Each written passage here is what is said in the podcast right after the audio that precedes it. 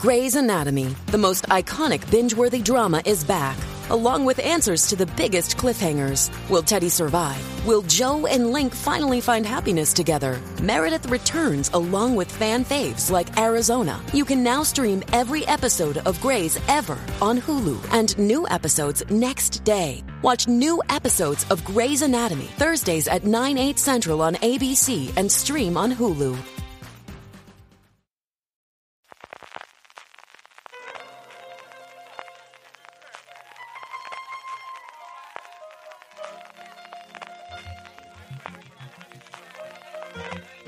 Estás escuchando Fuera de Series con CJ Navas. Bienvenidos a Streaming, el programa diario de Fuera de Series en el que un servidor, CJ Navas, traerá las principales noticias, traerás estrenos y muchas cosas más del mundo de las series de televisión. Edición del martes 28 de febrero, terminamos el mes más corto del año, vamos con todo el contenido que hoy hay muchísima cosa, especialmente de Netflix, pero antes de ello permíteme recordarte que ya puedes comprar en nuestra tienda, en la tienda fuera de series, desde fuera de series.com barra tienda, la tienda para grandes fans de las series de televisión, nuestra nueva colección This is the Way, chapas, imanes y tazas con un descuento especial del 20% hasta el próximo 8 de marzo y además tiene los gastos de envío gratuitos para todos los pedidos a partir de 35 euros. Pásate ya por fuera de series.com barra tienda, que seguro que tenemos algo que te gusta. Arrancamos como nos gusta en esta casa, con premios, y es que el Sindicato de Intérpretes, el Sindicato de Actores Americanos, el SAG, celebró la gala de sus vigésimo novenos premios, encumbrando en la parte de películas a toda la vez en todas partes, que es la firme candidata a hacerse con el Oscar dentro de unas fechas, y en el apartado de series, la verdad es que hubo un poquito de todo. El mayor premio en serie de drama, que es el premio a mejor reparto, se lo llevó The Wild Lotus, que también repitió con Jennifer Coolidge como mejor actriz, y el premio a mejor actor se lo llevó Jason Bateman por Ozark, venciendo a Jonathan Banks y a Bob Odenkirk por Better Call Saul, a Jet Bridges por The Old Man y Adam Scott por Separación. En comedia, Colegio Abbott se llevó el de mejor elenco, Jeremy Allen White ganó por The Bear el de mejor actor y el de mejor actriz, la única ausencia sensible de la gala, porque recientemente ha sido operada de urgencia del corazón, Jean Smart por Hacks. En TV Movie o serie limitada no hay premio al mejor reparto, así que simplemente tenemos el de mejor actor para Sam Elliott por 1883 y en actriz de TV Movie o serie limitada Jessica Chastain por George Antami. Los premios se cerraban con el galardón a mejor elenco de especialistas de una serie que lo ganó Stranger Things por encima de Andor, de The Voice, de La Casa de Dragón y El Señor de los Anillos. Los Anillos de Poder, una gala por cierto que fue emitida en directo a través del canal de YouTube de Netflix, ahí la podéis encontrar las dos horitas y pico y que ha logrado acumular a la hora que estoy grabando este programa 1,1 millones de espectadores,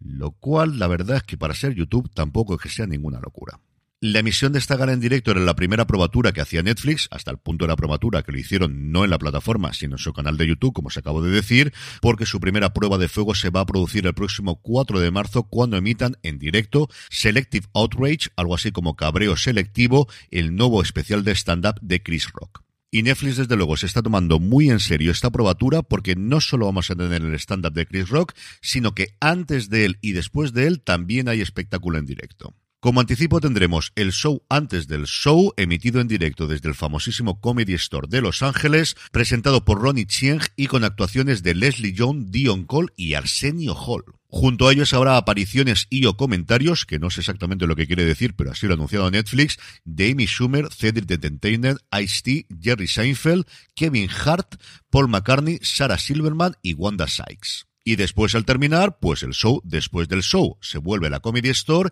y tendremos de nuevo a Arsenio Halls, a JB Smooth y a Karim Abdul-Jabbar. Eso sí, si queréis seguirlo desde España, toca madrugar o trasnochar porque se va a emitir a las 3 y 20 de la madrugada del día 4 al día 5, hora peninsular española. Y siguiendo con Netflix, dos proyectos de la Casa del Gigante Rojo. Por un lado, Pokémon Concierge, una nueva serie animada de stop motion que seguirá a Haru, que trabaja en Pokémon Resort, y sus interacciones con los Pokémon y sus dueños que la visitan como invitados. Netflix ha mostrado apenas 25 segundos que muestran la animación y la verdad que es absolutamente adorable. Y en España la plataforma ha anunciado que el próximo mes de mayo, así, sin día, tiene 31 días, decir el día, no cuesta tanto.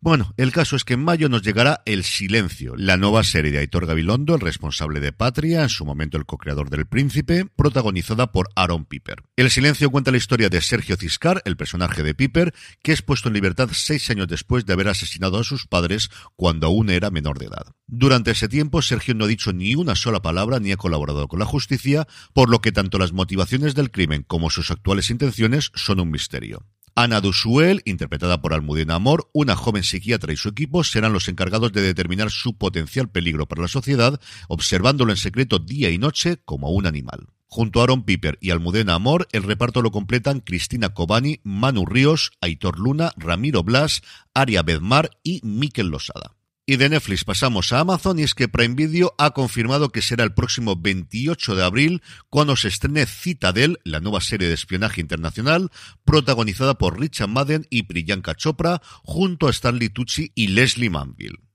Si importantes son los nombres delante de las pantallas, no lo son menos los que hay detrás de ellas, y es que la serie está producida por los hermanos Russo, de fama mundial por sus películas de la Marvel, que pretenden crear todo un universo de series, películas interconectadas, ocho años después de la caída de Citadel, la agencia mundial de espionaje independiente que estaba encargada de velar por la seguridad de todos y que fue destruida por agentes de Manticore, un poderoso sindicato que manipula el mundo desde las sombras. Actualmente, de hecho, se están rodando series sucesivas en Italia y en la India, protagonizadas por Matilda de Angelis y Varun Dhawan y Samantha Ruth Prabhu, respectivamente. Como todos los finales de mes, las distintas plataformas y cadenas anuncian sus próximos estrenos para el nuevo mes que comienza y así lo ha hecho el grupo AMC. Por un lado, en sus canales lineales tendremos el estreno el 9 de marzo a las 9 de la noche de la tercera temporada de Espiral y el lunes 13 de marzo a partir de las 10 de la noche el estreno de Operación Jaula, un thriller holandés centrado en un ataque terrorista, ambas series en AMC.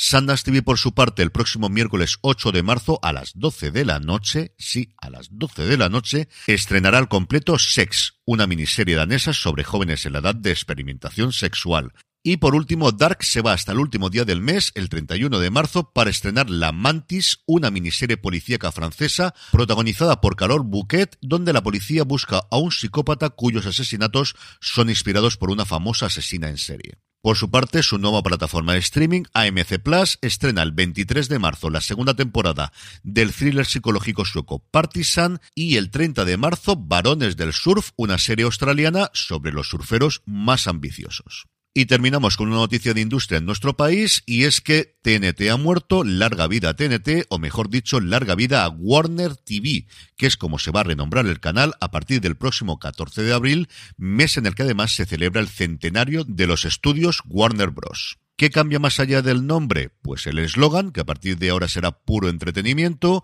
que el fin de semana del debut van a emitir un montón de películas conocidas como Joker, Blade, Godzilla, Animales Fantásticos, El Guardaespaldas o Wonder Woman, y que inaugurarán su servicio de vídeo bajo demanda Warner TV Now, en el que podremos encontrar producciones recientes propias como No me gusta conducir, Bota Juan, Vamos Juan, Maricón Perdido o El Gran Sarao. Pues por un lado una pena, porque TNT era una marca ya reconocida en España, es cierto que el logo de Warner TV a mí me ha encantado. En el apartado de trailers, otra de Netflix, hoy tenemos el Día del Gigante Rojo, FUBAR, así con las siglas de Fuck At Beyond Any Recognition, que podríamos traducir libremente como jodido más allá de cualquier solución, Así se va a llamar la primera serie protagonizada por Arnold Schwarzenegger, que ya tardaba mucho después de tener a Stallone en Tulsa King, donde el actor interpreta a un agente de la CIA que de repente descubre que su hija también lo es y ninguno de los dos lo sabía y empiezan a colaborar juntos. El gran reclamo para mí, más allá de ver a Schwarzenegger, que sin duda lo es, es que la serie está creada por Nick Santora, responsable de Prison Break y recientemente de Richard. Si se aproxima a lo que nos ha dado Richard en su primera temporada, estoy totalmente dentro. Por su parte, a apenas un día del estreno, HBO Max nos ha mostrado el tráiler de Motel Valkyrias, esta coproducción gallega y portuguesa de los responsables del sabor de las margaritas,